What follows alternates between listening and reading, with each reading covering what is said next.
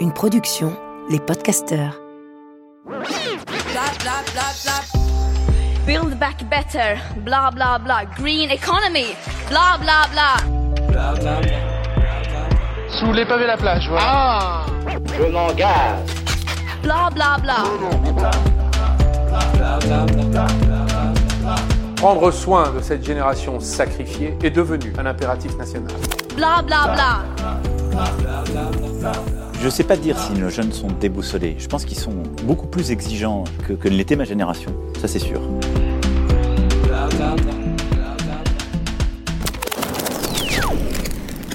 Bonjour et bienvenue dans Blablabla, le podcast pour se faire une idée sur l'actu, la politique, l'économie ou l'écologie. Loin des blablas habituels qu'on entend ici et là et auxquels on ne comprend souvent pas grand-chose. Une zone libre, un espace d'expression où on explique, on tire les fils et surtout, on apprend à se positionner. Moi, c'est Flora Gebali et je vous souhaite la bienvenue dans mon podcast. Aujourd'hui, on va parler de terrain, de militantisme, du qui fait quoi pour lutter contre le racisme et l'antisémitisme, et surtout, pourquoi il y a des courants qui s'opposent, se détestent et parfois même se font la guerre. En juin 2020, juste après le premier confinement, le monde a été dérangé par l'horrible vidéo de l'assassinat de George Floyd, je suis sûre que vous vous en souvenez. Et à l'époque, comme tout le monde, ben, j'étais sous le choc et j'ai choisi de descendre dans la rue pour soutenir les mouvements Black Lives Matter en rejoignant les manifestations organisées par le collectif La Vérité pour Adama. J'étais au cœur de la manif avec des milliers de personnes qui marchaient contre le racisme et pour l'égalité. C'était un moment fort, c'était un moment riche. Il y avait des gens de tous les âges, notamment des gens très jeunes. Et je me disais que j'avais envie d'avoir dix ans de moins pour appartenir à cette génération woke, cette génération Black Lives Matter qui allait définitivement éradiquer le racisme. Et ouais, j'étais pleine d'espoir. Mais d'un coup, dans la manif, bah, les gens autour de moi se sont mis à crier tout le monde déteste la police. Et j'ai trouvé ça euh, un peu violent et je me suis plus sentie à ma place. Parce que si euh, c'est un fait, il existe des violences policières, et puis ce jour-là, en plus, on était rassemblés euh, pour lutter contre les violences policières, j'étais mal à l'aise avec l'idée de faire une généralité de la police. D'imaginer que toute la police est raciste. Je crois que, comme dans tous les corps sociaux, il y a de tout dans la police. Il y a des gens qui ont à cœur leur métier et qui l'exercent avec euh, beaucoup de dévouement. Et puis évidemment, il y a une culture à débordement euh, nationaliste, euh, raciste, d'extrême droite, qui est terrifiante et il faut pas le nier. Bref, j'ai réalisé à ce moment-là euh, un point fondamental des luttes antiracistes qui est euh, l'essentialisation. Moi personnellement, et encore une fois, je vous donne mon avis, donc libre à vous de vous positionner, je suis contre l'essentialisation d'un groupe, c'est-à-dire de considérer un groupe comme un tout sans qu'il y ait de distinction à l'intérieur. Et euh, je me suis rendu compte que je ne pouvais pas scander de tels propos dans une manif. Parce que pour moi, essentialiser, c'est poser une étiquette, c'est généraliser. Et c'est ramener un individu à quelque chose d'essentiel, comme par exemple son sexe, sa couleur de peau. C'est en fait, après, de fait, établir une hiérarchie entre les catégories. Donc ça revient à une forme de racisme. C'est d'ailleurs un des points majeurs de désaccord entre les différents courants antiracistes. En fait, il y en a tellement des points de discorde que nous n'arrivons même plus à créer des causes communes entre les antiracistes. Et les antiracistes perdent beaucoup de temps à se détester plutôt que du temps à détester et à lutter ensemble contre les racistes. C'est pour ça que je voulais consacrer un épisode sur cette question parce que ça me paraît toujours vraiment embêtant, vraiment gênant de voir que des personnes qui ont la même cause euh, à cœur, qui ont les mêmes combats qui animent leur vie, parce qu'il faut savoir que les militants euh, mettent souvent leur vie au service de leur cause et de la défense de leurs idéaux, bah préfèrent euh, se battre et créer des courants, des chapelles, des écuries comme on les appelle, plutôt que de se prendre par la main et de lutter ensemble contre les mêmes problèmes de société. Les différentes chapelles s'opposent les unes aux autres et du coup, elles se neutralisent. Souvent, elles se neutralisent parce qu'en fait, quand on voit ce qui se passe dans les manifs, avant de percer le mur du son et euh, d'attirer les médias, bah, il faut qu'ils se mettent d'accord entre eux et ça n'arrive pas toujours, voire jamais. Pour comprendre, il faut encore une fois regarder un peu à travers l'histoire. En France, l'antiracisme militant c'est-à-dire lorsque les gens décident de s'agréger ensemble et de mener une action pour combattre euh, ce qu'on appelle le préjugé de race, ça remonte aux années 20, aux années 30, avec la création de la LICA, donc euh, la Ligue internationale contre l'antisémitisme, qui deviendra la LICRA, que nous connaissons, qui est la Ligue contre le racisme et l'antisémitisme. L'autre grande force historique qui a été fondée en 1949, c'est le MRAP, le mouvement contre le racisme et pour l'amitié entre les peuples. Ces deux organisations vont avoir un impact fort sur notre conception contemporaine de l'antiracisme, notamment quand elles vont donner un prisme universaliste leur volonté est de lutter contre tous les racismes, en intégrant tout le monde, sans distinction entre les luttes et les causes. Dans les années 80, avec l'arrivée de Mitterrand au pouvoir, premier président socialiste, on va voir l'émergence de ces sujets auprès du grand public. Il faut savoir qu'à cette époque, euh, on voit émerger une génération d'immigrés pour la première fois. Ça nous paraît incroyable en 2022 puisqu'on est habitué à parler d'immigration, à connaître des personnes qui sont euh, immigrées, à être soi-même immigré ou descendant d'immigrés. Mais dans les années 80, ben, la génération d'immigrés était arrivée euh, une décennie plus tôt et souvent dans des conditions extrêmement précaires, il faut le préciser. Et dix ans plus tard, ces générations d'immigrés commencent à vouloir affirmer leurs droits.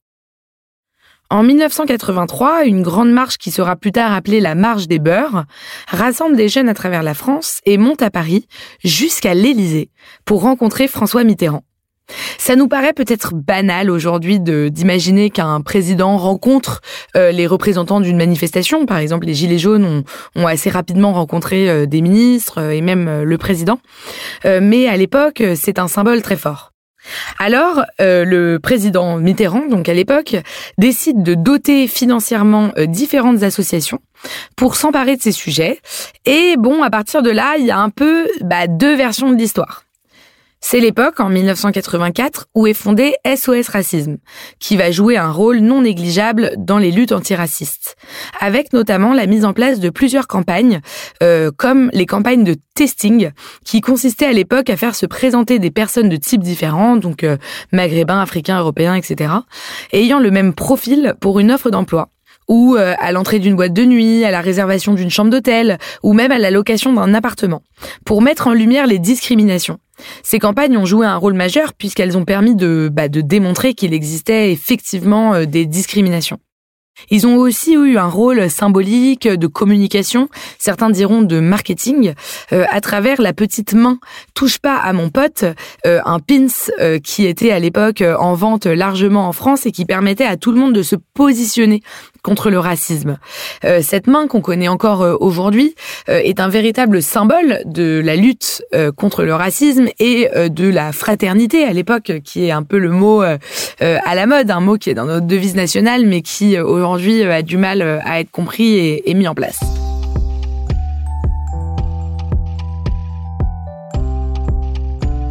Ces années semblent être un peu euh, les meilleures années de l'universalisme en France, et chacun semble s'unir derrière la même bannière.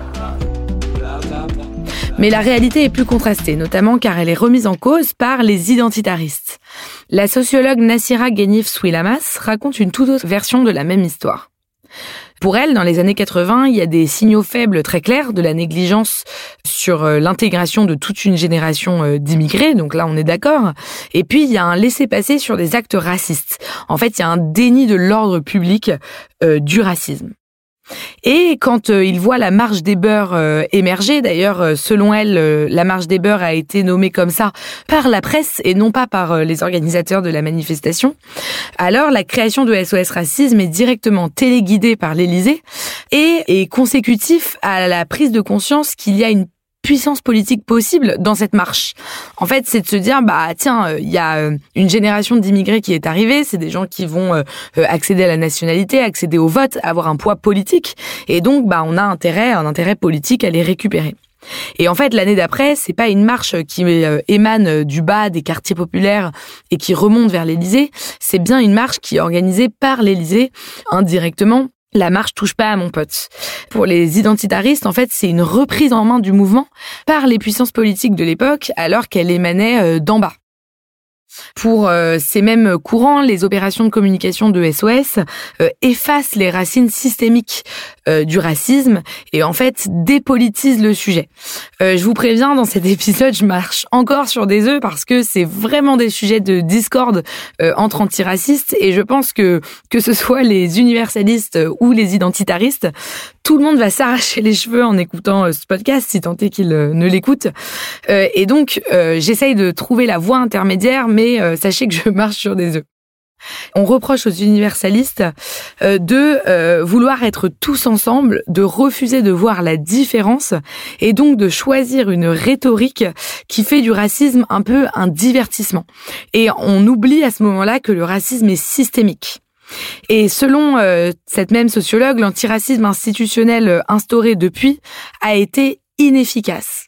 Donc oui, les mots sont forts et puis je pense que évidemment la réalité se situe peut-être euh, un peu à mi-chemin. Euh, mais euh, ce qui est sûr, c'est qu'il y a deux courants identifiables. L'un qui est institutionnel, qui découle de l'universalisme. Le racisme systématique, qui découle des pensées identitaires.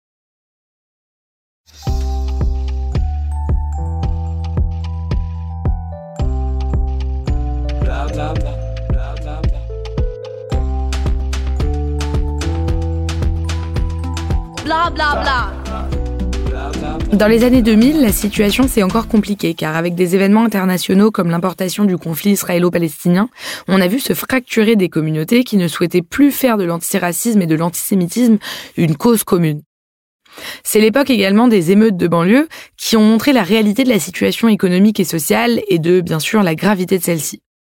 Enfin, la décennie qui vient de s'écouler a encore densifié le sujet, car les courants américains universitaires et militants ont largement étendu leur influence en France avec les réseaux sociaux et les grands moments tragiques comme le décès de George Floyd.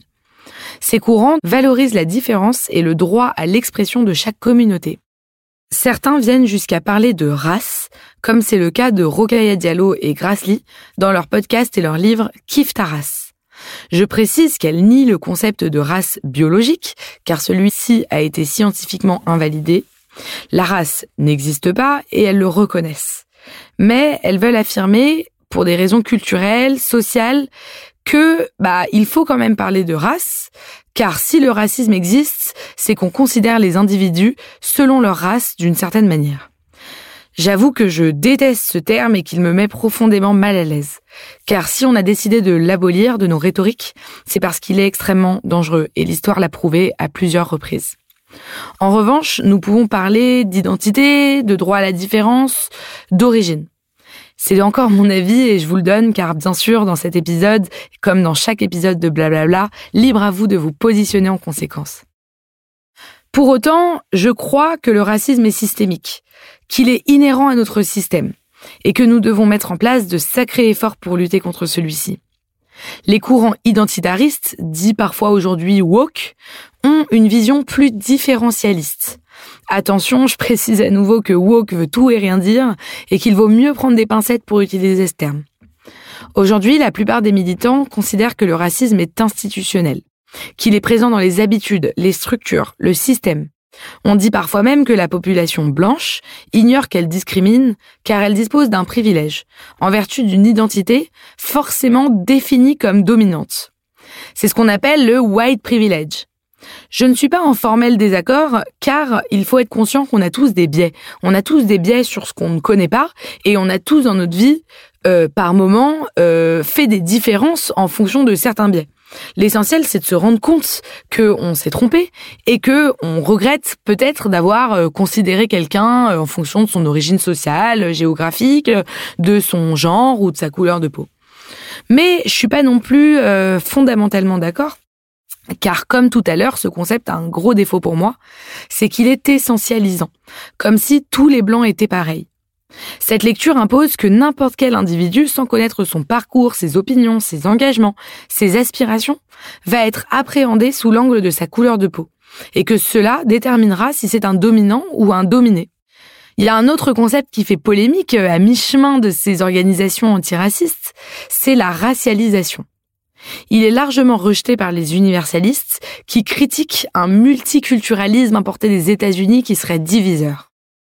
Ce concept, il a été forgé entre autres par Franz Fanon dans Les damnés de la Terre quand il explique que dans la colonisation, les rapports sociaux sont structurés par une hiérarchie entre les colons et les colonisés.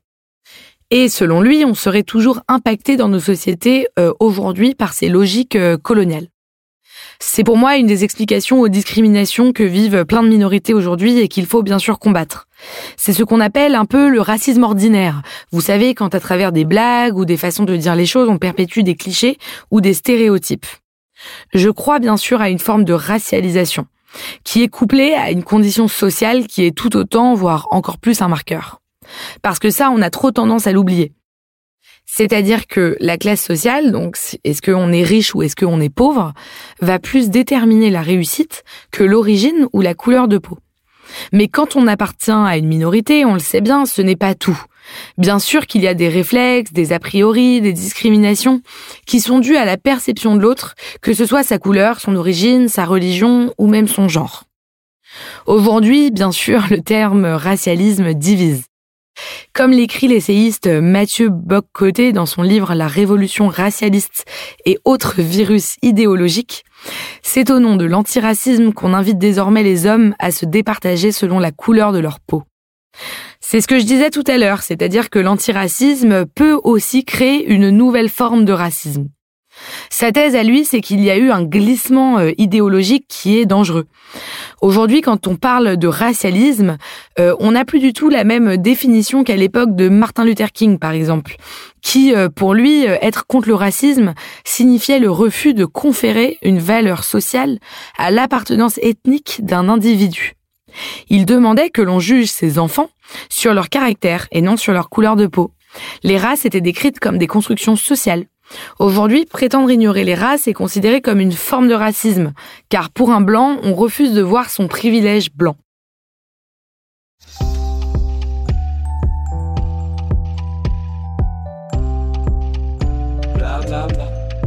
Ce débat des antiracismes n'est ni tout blanc ni tout noir. C'est plutôt un spectre. Moi, en fonction des sujets, je suis d'accord avec les uns ou avec les autres. Par exemple, parfois, je me dis que je suis 70% l'un, 30% l'autre, ou l'inverse. Ça dépend des propos que j'entends. D'ailleurs, globalement, je pense que je suis 70% universaliste et 30% identitariste. Même si, bien sûr, ça dépend des sujets. En fait, je crois qu'ils sont complémentaires, ces courants. Si l'universalisme est un but, une vision, un idéal à atteindre, alors l'identitarisme propose un panel d'outils très intéressants qui permet d'agir concrètement contre le racisme et de prendre en compte les expériences de chacun. En fait, c'est embêtant qu'on nous impose des grilles de lecture toutes faites qui enferment les courants dans des cases. Je crois que le mieux, c'est de pouvoir se positionner librement en tenant compte d'une grille de lecture qu'on choisit soi-même. La mienne, c'est d'éviter au maximum d'être dogmatique, dans un sens comme dans l'autre. Être dogmatique, c'est rejeter catégoriquement le doute et la critique.